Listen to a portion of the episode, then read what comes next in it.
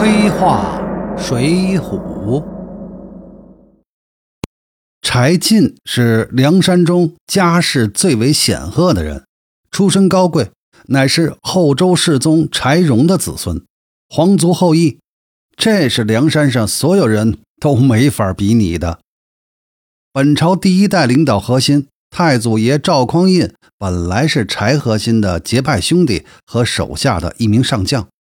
柴荣死后，赵上将发动了陈桥兵变，黄袍加身，从义兴大哥之子柴宗训的手上夺取了领导核心的地位，而创立了宋朝。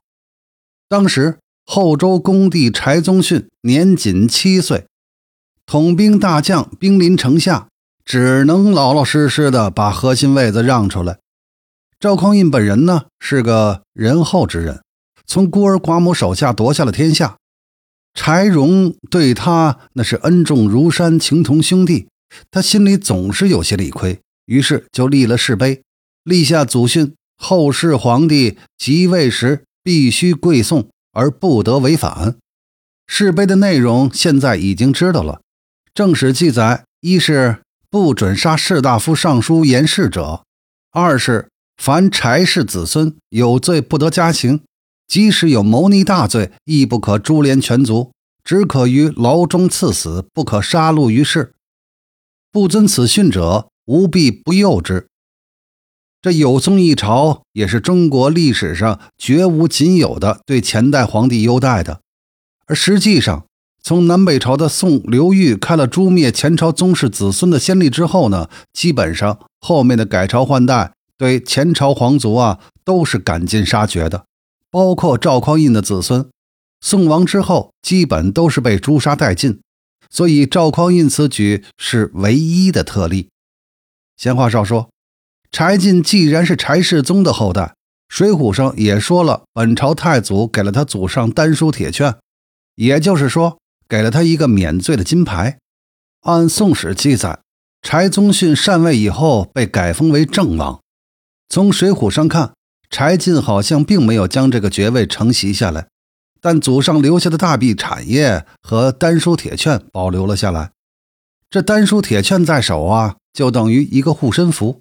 按赵匡胤誓碑上的说法，只要不造反，随便干什么都行。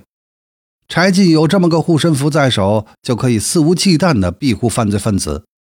柴家庄于是就成为了天下罪犯们的逃亡乐园。于是乎，柴进在黑道上的名声也就响彻云霄了。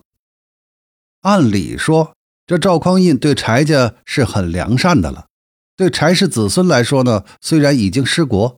但保有富贵和安全仍然是不成问题的呀。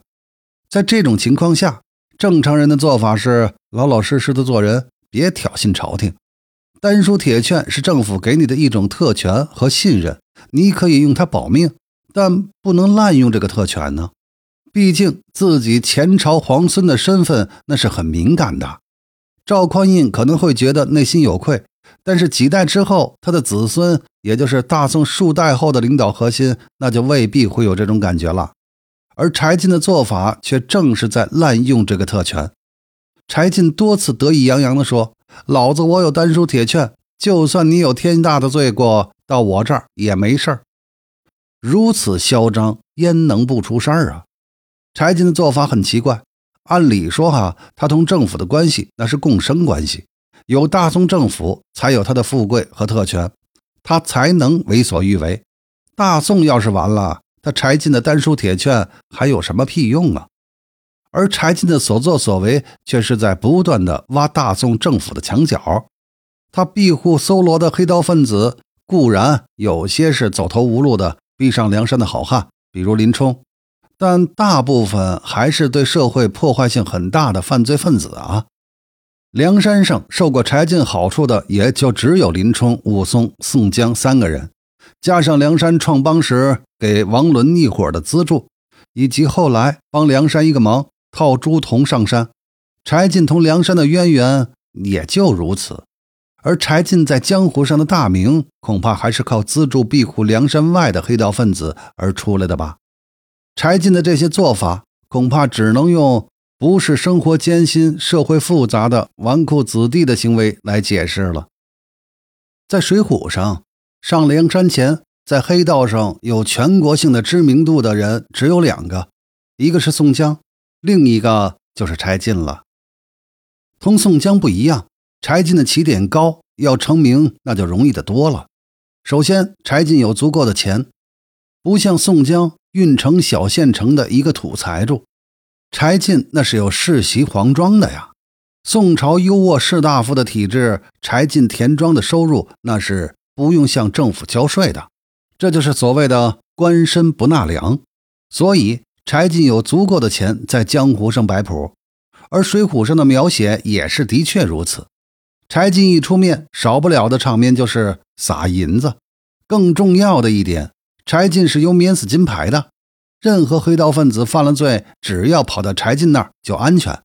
官府要是来柴进这儿要人，只要亮出丹书铁券，就可以把人给打发走了。